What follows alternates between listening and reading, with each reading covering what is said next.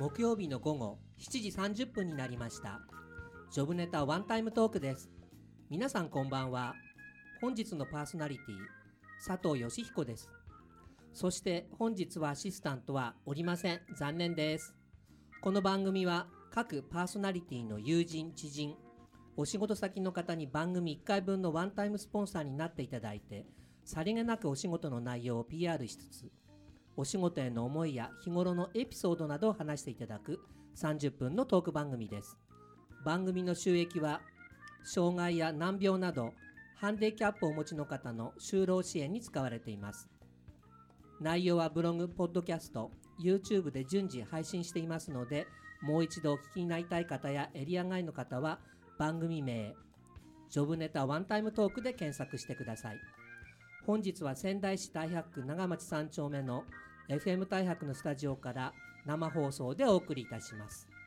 始まりましたジョブネタです。本日のゲストは心理カウンセラー心の声を聞く案内人の佐藤美佐子さんです。よろしくお願いいたします、はい、よろしくお願いいたします。こんばんは。こんばんは。今日は雨で大変だったんですけど。そうなんですね。もう何で来られたんです？あ今日はあの、うん、私の事務所が北仙台にあるので、はい、そこから地下鉄に乗りまして、うん、公共交通機関で参りました。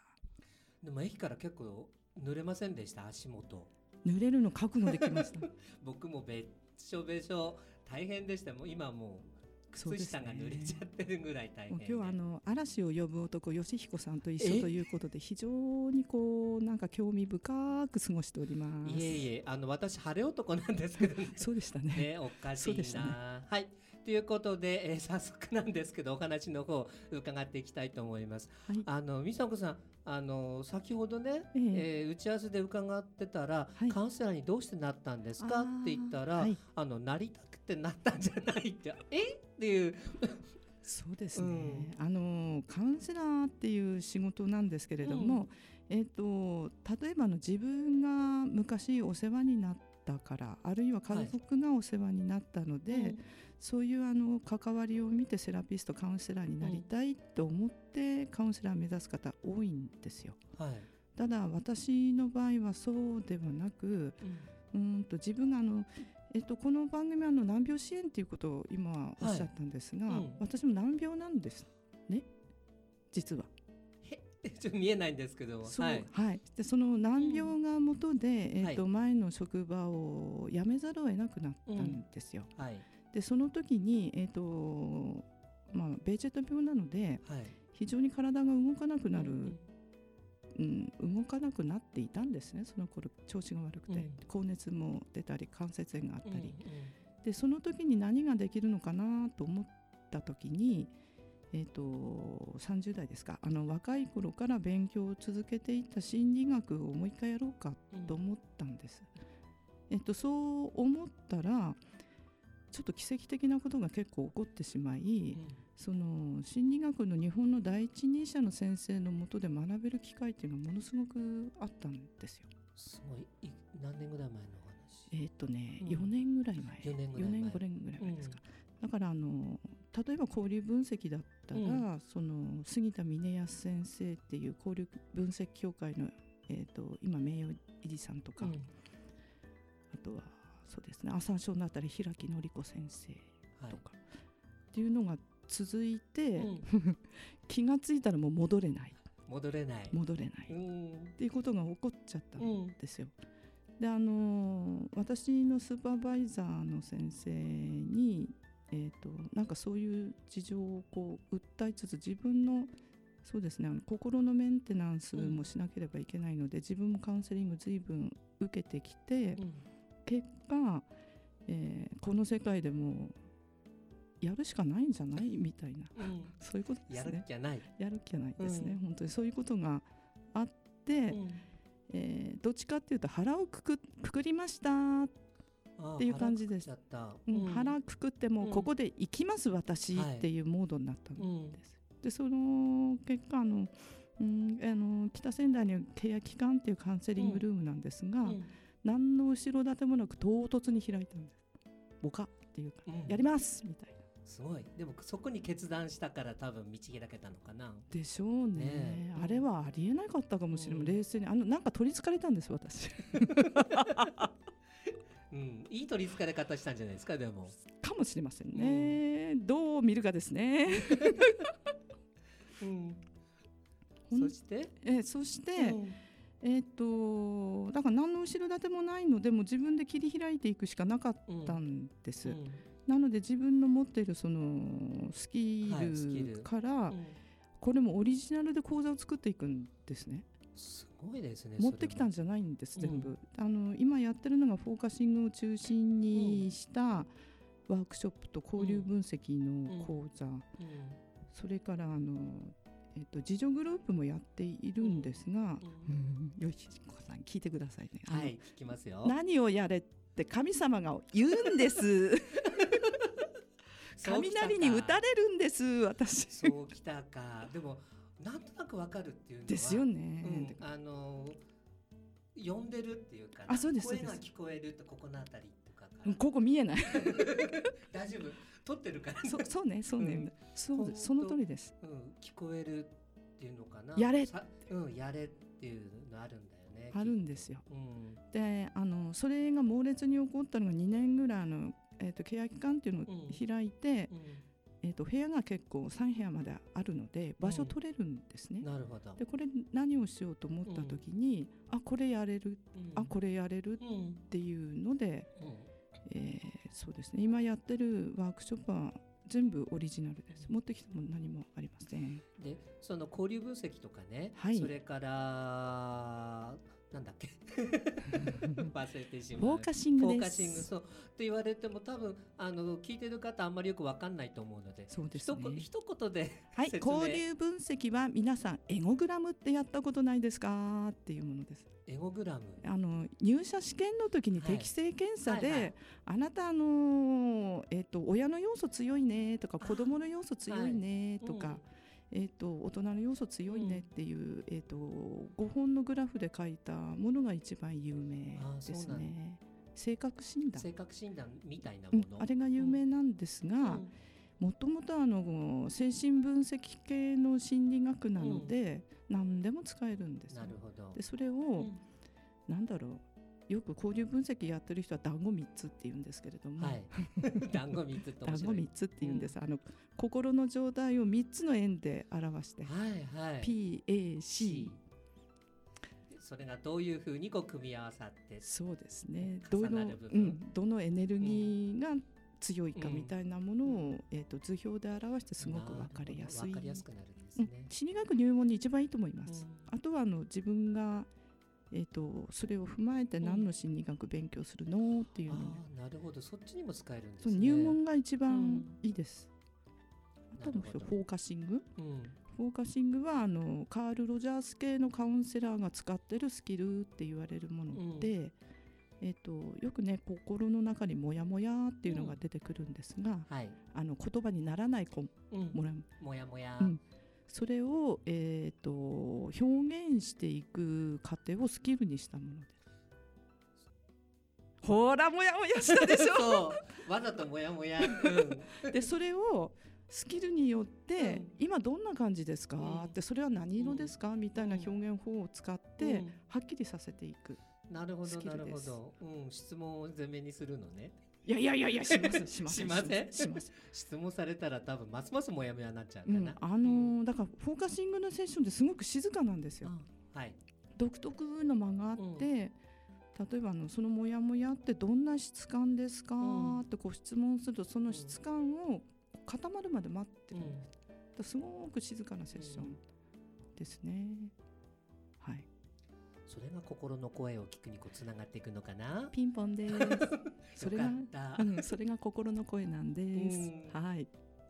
なるほど。だから心の声を聞く案内人案内人なんですね。はい、うん、それとカウンセリングっていうのがうん、どういうふうに結びつくのかな。えっとね、うん、あのカール・ロジャースのカウンセリングの研究によってできたスキルなんですよ。あ、そうなんですだからロジャースの、うん、あのえっとロジャースがあのカウンセリングやったというビデオってたまに見かけるんですが、すごく間があるんですね。呼びかけ。それはこういうことなんですか、うん、あのかっこ点。点点うんでそこのところであのクライアントさんの心の中に起こっていることっていうのが、うん、その自分の感覚を確かめてる状態なんですよ。うん、でそれをスキル化したものなんですね。だからロジャロジャリアンロジャリアン、うん、ロジャリアンって言われるあのロジャース派のカウンセリングの方は、自然にこれをやっている。すごいですね。っていうものです。でそれを、うん、そこの部分だけ取り出したものがフォーカシングっていうものですね。なるほど。はい。じゃあ後半さらに今度は何を聞こうかな？カウンセリングについてもう少しお話を伺っていこうかなと思うんですけれども。怖いですね。えー、はい。えーと、ここで、えー、美佐子さんからのリクエスト曲をおかけします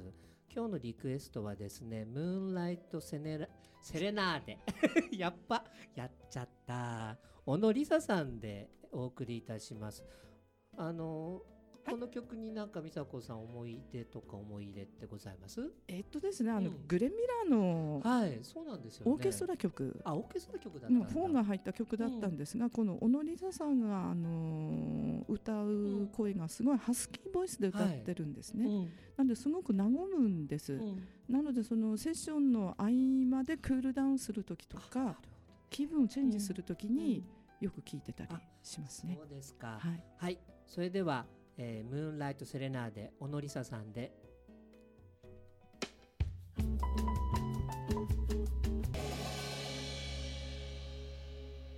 はいお送りした曲はムーンライトセレナーデ小野梨沙さんの曲でした。さてあのー、後半入ってくるんですけども、はい、カウンセリングっていうと僕なんかほら、産業カウンセラーとかでこういうのイメージするのね、はいはい、で僕の前いた職場でもやっぱカウンセラーさんがいてえー、何でもいいから相談に来てねっていうのがあるんだけれどもどうしてもこうカウンセリングって言うと行きづらいなとかってこう思っちゃう方いらっしゃると思うんですけど。そうですね、あの日本人は特にそうなんだって、うん、あのカウンセリング業界では言われてるんですが、うん、えーと、アメリカでは自分に、えーと、専門の、えー、セラピストがいるっていうのはステータスになっています、実は。あそうなんですそうなんです。あの、うん、自分の心のメンテナンスをしてくる専門家がいるっていうことですごいステータスにはなっているのですが、えーと、日本人はカウンセリングっていうと壊れた人っていうイメージ強いですよね。うん。よね、ちょっと残念です。残念、うん、あの産業カウンセラーさんはあの企業の中にいて、うん、その例えばの職場復帰のプログラムを作ったりとか、えーと、医療機関とか専門の機関にこう連携していくっていうものを特化して勉強されている方で、うん、なおかつ傾聴をすごく勉強されてるんですよ。すね、だ聞くっていうことは素晴らしく、あのえーと、対応できるカウンセラーで、職場のお世話をする保健室っていうイメージなんでしょうかね、僕はそんなイメージで捉えてたんですけども、うん、その通りだと思うんですが、あの私たちのような町場にいるカウンセラーっていうのは実はあの、えーと、どこまでお役に立てるかっていうのも難しいんですけれども、うん、えーと、病んだから来るっていう場面もそれはありです、うん、ただそれだけではなく、えーと、誰にも言えないことを話せる場所っていうのが一つ、うん、それからあのいわゆる今未病っていう言葉が流行ってるんですけれども、はいはい未病の状態から落ちない時落ちない。ご利用いただきたいと思います。あの専門家に行ってしまったらおしまいだっていう風潮もあるんですが、それは違います。あの私たちあの町場のカウンセラー開業カウンセラー、うん、あるいはあのどこかにいる、えーと、民間のカウンセラーは、うん、えーと、心の専門家としてそれなりにあの学んできてる者たちがおりますので、えーと、自分らしく生きたいとか、うん、誰にも話せないとか、うん、あとはあのこっそり来ていただいていいんです。うん、あのね、職場にバレるとちょっとっていう方もいらっしゃると思うんですが、守秘義務はあのものすごく持っておりますので。そうですよね、コーチカウンセラーは、うん、守秘義務はもうきちんと持ってます、ね、そうですね。警察が踏み込んでも出さない、出さない。出さないっていうレベルなので、それはご安心いただきたいんです。なのであのもし本当に一人であの悩みに大きい小さいは本当にありませんので、こんなくだらないことでってよくあの男性の方おっしゃるんですけど、うん、そんなことはないんです。ないんです。だからあの安全な場所で、うん、あの専門家に話すということは決して恥ずかしいことではないし、はい、未病ですよね、未病の状態から落ちないっていうのがね、そうそれが一番だよね。で、ね、僕もあのー、コーチングの後に NLP をこう学んでた時に、えー、ささん一体何そんなに突っ張ってる突っ張ってるっていうかちょっと話さないことがあった時にあなたここの場が一番安全安心なんだよって。そうそうなんです。よ。大体笑えるでしょ？笑いますね、はい、NLP を学んでた本人が、うん、なぜ話せない？なぜ話せない？まあまあ、人に話せないこともあるんだけれども、うん、まあ、それは置いといて、うん、うん、やはり誰かに聞いてほしいと思った時には専門家のところへ行ってそう恥ずかしいことじゃない。んだもん。ね、うん、あのそのその瞬間話せなくってその先どうするのっていう 心配ありますよね。そう、もし僕あの時はね、もう全部吐き出しちゃったから。素晴らしい。涙ボロボロでね。わかります、うん。うん、あの涙出すことで浄化されるっていうのはありますよね。うん、とにかく話すってのはある意味浄化につながる浄化ですよね。本当に、うん、あのそれを出さないでうちに向け続けることがメンタル不調に本当につながっていくと思うんですよ。なのであのまず信じていただきたいっていうことと、うん、あの高い倫理観持ってる、うん、持ってます私たち。なので、はい、えっ、ー、と迷ったら来てねっていう。迷ったらそうどうしようかなと思ったら来てねっていうのが一番いいかもしれない、迷ったら来てねっていう感じですね、悩んだら来てねって僕なんか言っちゃうけども、うん、悩んでそうなんていうのかなこうどうしようかってこう。そうそうそうなんです、ね、そうどうしようかって言った時に抱え込まないでそうなんだ、うん、抱え込むのも限度があるから。そう援助気球っていう言葉があるんですよ。はい聞きたい、うん、援助気球っていうのはあの援助して OK だよりも大きいんですね、援助を求めることが義務であるって考えていただいても結構だと思います。あそれいいね。そうそうそう、うん、あの援助を求めるのは恥ずかしいっていうのが日本の文化ではあると思う、う。ん、これね文化なんですよね。文化だね。男は黙ってのそうそうそうそう。古いですね。でも本当そうなんだもん、そうなんで援助を求める能力なんですよ、それ大切だと大切だと思います。だから、援助を求めなくて、うん、そしてメンタル不調を起こしてしまって、うん、あなたが休んだら、どれぐらい社会に損失を出すのですかっっていうことも含めて考えた方がいいような気がするんですね。そう。僕ね職場にいた時に、あのちょっと風邪気味で、ちょっと体調不良なんだよって部下がいるの。いた時に、お前も帰って休めって寝ろって言ったの。で、うん、あのその代わり明日明後日になって体調悪くなって、うん、今日休ませてください。俺は許さん。っ てその時ははってでも出てこいってい。いのかな、うん、まああの冗談あの冗談,、うん、ですけど、うん、それぐらい後で迷惑かけるんであれば、今ねあの家族にも迷惑かけるし職場にも迷惑かけるから、うん、今軽いうちにあの手当てしなさいっていうことを言外に含んで僕はよくそういうこと素晴らしい上司ですね。それ本当に、あの援助を求める能力なんですも。ん、恥ずかしいことじゃないんですよ。でそれがやれないがために、えっと、白書でもね厚生労働省の白書でもとんでもない数字出てますもんね、自殺者とか、うん、言っちゃいますけどね。それやるとそれ言われると僕も、うん、自分の職場のことをね前の職場のことを思い出しちゃうからね、うん。うん、なので援助を求めるのは恥ずかしいことではなく、はい、能力です、はい、義務ですと思っていただきたい、はい、そこにあの町場のカウンセラーがお役に立てますよっていうことでもあるんですね。それって